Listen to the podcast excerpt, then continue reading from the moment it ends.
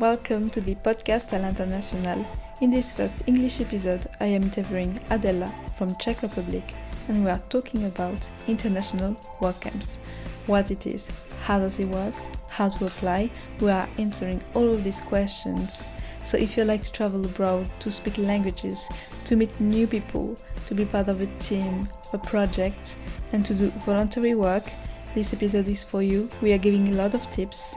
Also, I apologize for the quality of this episode. I recorded it in the train, so the quality isn't good, but we still managed to do it, so I'll let you with the episode. Hello, I'm Adela Lindnerova. I'm from Czech Republic and I'm 19 years old.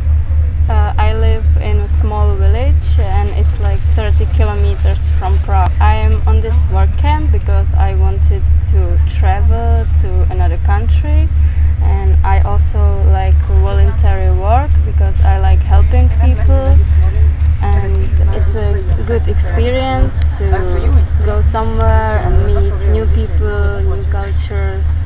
So I think that's the most important for me. Okay, and can you explain a bit what is a work camp exactly? Because I think like it's not Uh-huh. really something people know. Yeah, okay, so for me, I think work camp is uh, um, a place where you meet few people around the world Mhm. and uh, with them you do something for others, you help someone who needs it. Okay. For example, now we were helping the people in the town, you know. So Which town? in Frankfurt Oder. Okay. It's in Germany, Okay. and we live near Poland. Okay. So basically, we are at the border, and uh, the accommodation we are staying in is in Poland, and we are doing the work in Germany, in Exactly. Frankfurt oder. So the work camp is basically uh, volunteering. hmm We're like going in another country, but we can do it also in our country. Yeah. and uh, we are like working doing some task and in exchange the association is paying us the food and the accommodation Exactly. and um, usually so there are different tasks like the one we, can you explain like what we did exactly in frankfurt So, um, the task on this work camp was to prepare uh, for the festival, which was for the anniversary of Hiroshima. So, uh, we prepared paper cranes and we put them on string, and we had to have four kilometers of them. And uh, the one day of the festival, we had to put them on a bridge and also make a little pyramid in the center. okay And then on the festival, people came and they saw what we did, and it was there for the whole day, for the whole day. And then we had to take it down. okay and so we, we put everything near the border between the two countries so poland and uh, germany and could do you know like can you explain the story of these paper cranes like why we did exactly paper Uh-huh. cranes Yes, so the story uh, started after Hiroshima when one little girl, Sadako, was uh, sick because of the explosion and uh, basically she got cancer. And uh, in Japan, they believe if you make 1000 of paper cranes, you can have a free wish. So she started doing paper cranes because she wanted to wish like she would cure the cancer. And uh, but she didn't make it and she passed. And then her friends started to do the paper cranes like instead of her. And they started the, the tradition. And then uh, I think how it spread around the world it was because some children were on an exchange in Japan and they they came from Germany. And then when they came back they told their mother uh, about the story. And she felt really sorry for the girl. So she had an idea like, that they could do the paper cranes and they could do the festival like in honor for her. And then people all around the world started to do paper cranes and they sent it to Frankfurt Oder. And it took like two years or three years to do so many of them and then we used it for the festival. So I think that's the whole story. Yeah, yeah, yeah I think it's that. I mean, you knew more things than I do. So.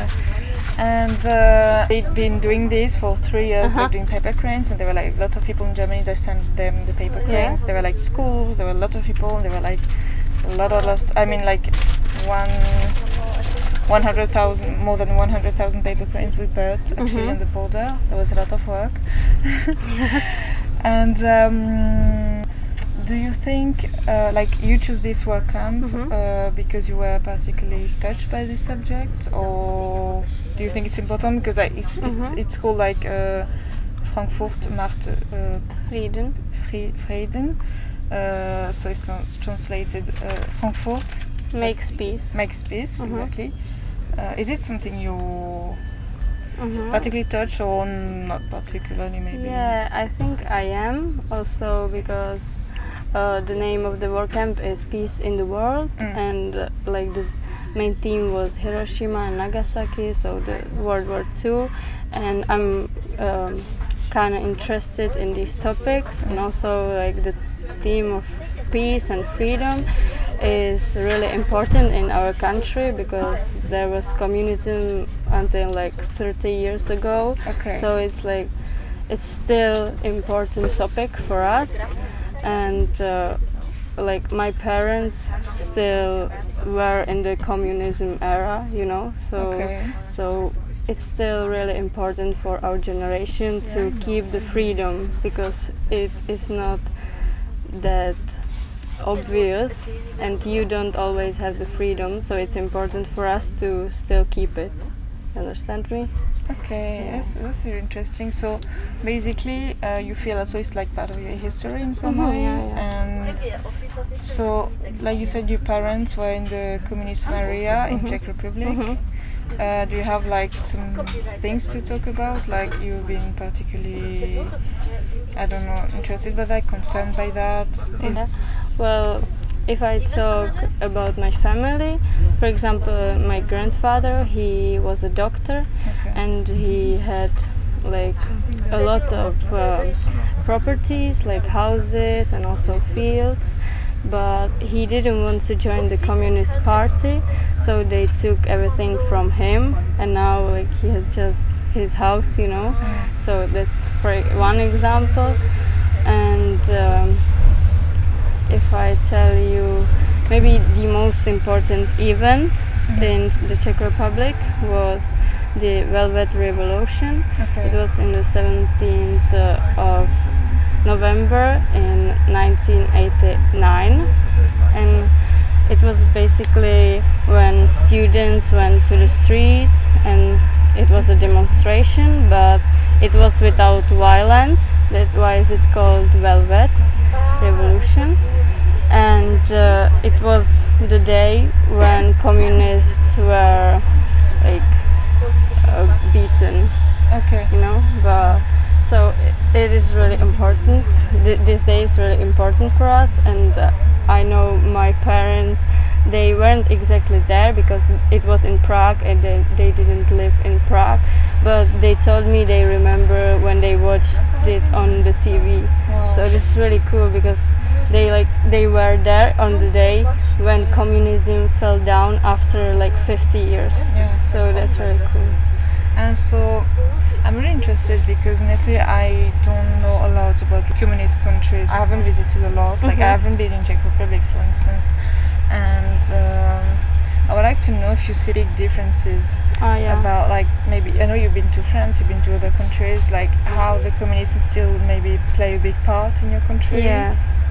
Yeah, uh, I think even if it was, if it is already 30 years from the communism, uh, it, you still you still can see it on the streets, on the people, because I feel like our country is not that advanced, Okay. like on the west. The east is less advanced Okay. of course and we are in the middle so i think we are getting there but it is really slow. For example, I don't know if it, if it's a good example, but um, in the communism era, uh, homosexuals were had to go to a prison if he knew he is a homosexual, you know. And uh, now the old people and also adults mm. are looking at homosexuals like something bad, something Yeah. not normal. And I think that's also because of the communism, because it was forbidden. Okay. So that's one example I can think of right now. But like you can see it on the streets because the houses are still in like the communism the architecture. style. really, Yes. And so homosexuality. How is it today? Is it like legalized in Czech Republic? It is legalized, but uh, you can't really marry. You can also you can only have like registered partnership, Okay. but it has um, it. It's not the same as a marriage. For example, you can't even adopt. Okay.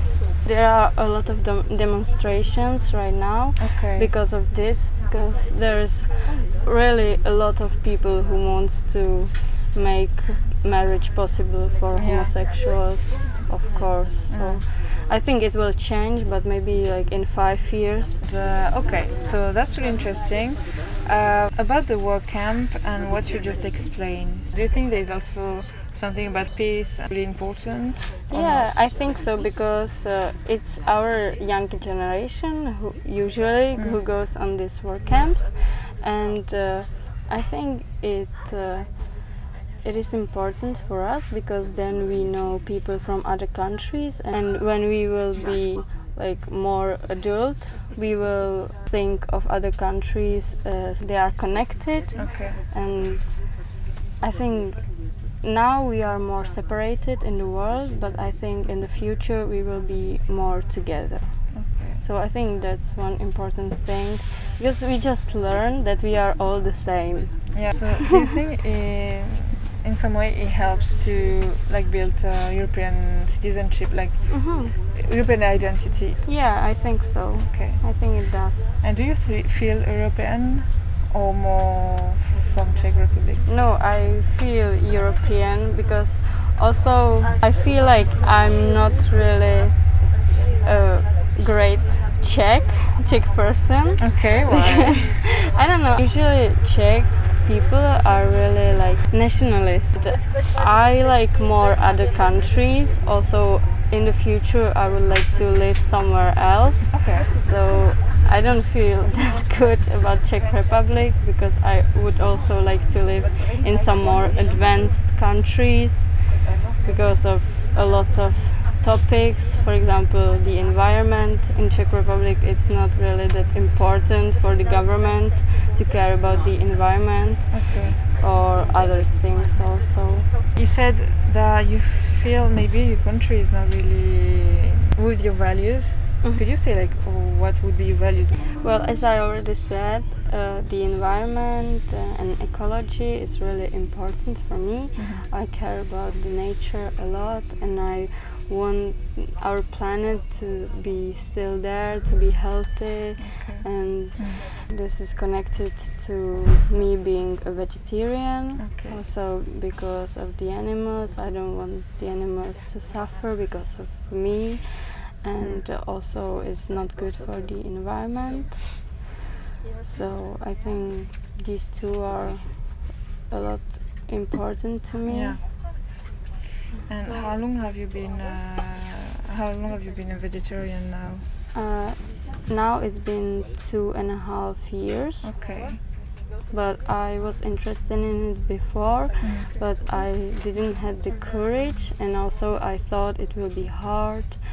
Also, my parents are not a vegetarian, so I thought like they will be maybe mad at me or something. But then when I tried it, my mom was really supportive, and I found out it's not that hard. You just you just don't eat meat. That's all. Um, do you think it's not too difficult to be vegetarian in your country, in particular? Yeah, I think in my country it's maybe a bit harder, but nothing you can't nothing you can uh, deal with Okay. because even I live uh, near to small town, and there I can find like uh, vegetarian meat. So it's not that hard. If you just try, you can do it. Okay, but you think some of the countries are more. It's easier. Yeah, it easier For because they are example- more open to yeah, this. for example, in the UK, in Netherlands, Belgium, maybe Yeah. also France, they have uh, a lot more things to choose between. And so, did you had like problems in the work camp to be able to eat vegetarian food? Well, on the first one, it was actually really easy because uh, they told us they eat more vegetarian than uh, like meals with meat because they also wanted to be kind to the environment. So it was really easy. And on this work camp, it's also fine because we always have one option for vegetarian, one option for vegan, because there is also one girl who, who is vegan.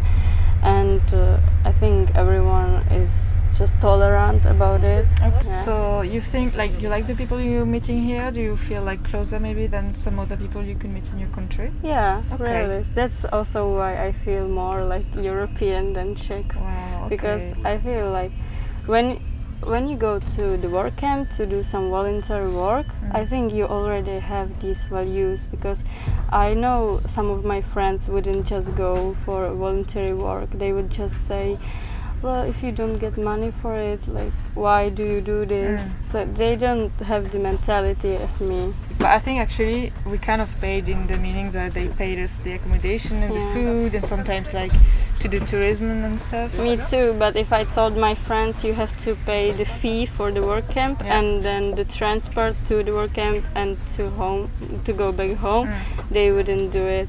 Because basically there is a website when you apply for different work camp. There's one for different countries. For France, it's uh, Solidarité Jeunesse and Concordia. In your country, what is the name? It's INEX, INEX SDA. Okay. And so you apply, you have to pay a fee like for the association basically. And after you just have to pay your tickets to go there. Mhm. Like it's if it's in Europe you can find I think cheap way yeah, to go. it's not uh, expensive. And after you can have like two, three, four weeks or everything paid and you're like with people from different countries, you're doing a lot of work, but like it's usually it can be cool work. Mhm. You can visit. And so your first work camp was where in which country? Uh, my first work camp was in France, Okay. And near Vichy. okay, and what did you do there? Uh, our task was to basically clean the path next to a field for the farmers. So we helped them uh, every day for like four or five hours, Okay. and then we could have the free time the whole afternoon. Yeah, I think it's really good. Like, do you think people should like do it like at least once to? Yeah, I think I think for sure because Okay. It, it was like I felt it opened my mind when I went there for the first time because also it was the first time I was alone in another country Okay. because I was always with my parents or with some friends and now I felt like I'm it's just me and new people Okay. so it, I think it gives you a lot of new experiences for life sure and you like when you decide to do the first work camp, you were not afraid to go like in another country with like you don't know anyone. Yeah, I? I, I was afraid, but uh, my friends already tried one work camp Ah. and they told me like what is it about and how does it usually work. So I was like kind of prepared, but Okay. when I got there, I on the first day, I was actually really sad because I felt like I don't know anyone, I can't talk to anyone, and yeah, so I was sad. But then after a week, I felt like it's my family and I love Wow. everyone. so it really changed. So do you think as no one knows each other, we can be actually like really close really quickly? Maybe it's also like I said because we share the same values Okay.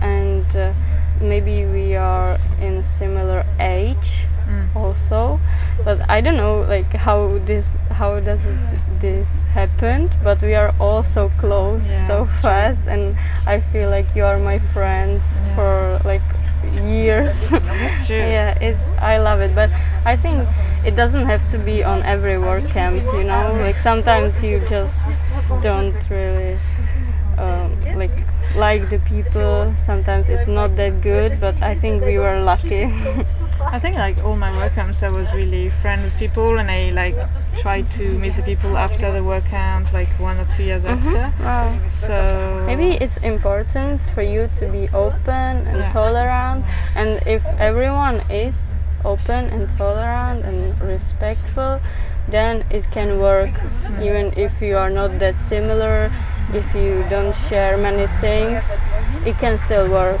and you always find some people who you like more who you like less so i think it's it always can work somehow yeah i think it also show you like how you can always like find a way to meet friends. Mm-hmm, yeah. And uh, at first, it's always a bit uncomfortable. Go in this new country, you don't know anyone, you don't know the language, and uh, you have to like share, share your room with other people that you absolutely don't know. Like at first, it's, it's a bit weird, but after two days, we were so mm-hmm. quickly really friends, and we talked a lot, yeah. and we always like all the time together, cooking together. So yeah, I think it's really easy to actually get friends in this condition because we, we, we don't have any choice. Kind of like we have to be friends, and it works really well. Like I really like this mood. I think uh, also one thing that really helps is that I feel like most of us are really mature already. Mm. So it's also a lot easier because when I was in France on the first work camp,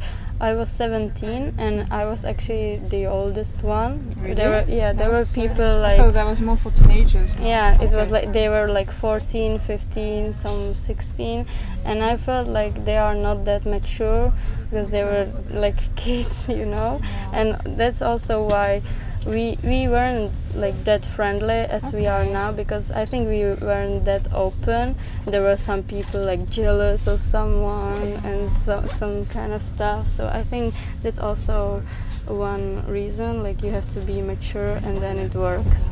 Okay, so maybe it's better to do it when you're like 20 adults. Yeah. Time I finish our camp, I'm like, uh, oh, like if I do another one, it will never be the same, and it's true. But it doesn't mean it's like less good. Like mm-hmm, uh, yeah. it's different. Like you meet other people, it's a different mood, but I love it. Um, so yeah, do you think you would do another others work camps now? Uh, like the, the next year? Yeah. yeah, I think for sure, because I wasn't that sure before this work camp, but okay. after this, I would go like every week to some work camp. Yeah, I yeah, love it too, because I met a lot of people who who inspire me here, yeah, okay. and they inspired me to travel more, not be so scared of doing like crazy things, you know. So I I feel like I want to do more now. That's so cool. Is there like something in particular you would tell people who would like maybe to do this experience? Okay, so I think you really need to find the courage inside you and not not to be scared and not to tell yourself like what if something's happen what if i will not like anyone what if i don't find friends just don't think about this just find the courage inside of you and go because it will always be better than you think. And uh, I think it's really important to meet new people and go in other countries. Okay. So just try it. Thank you for this interview. That was really interesting. I'm so glad to have interviewed you. Thank you also. Goodbye.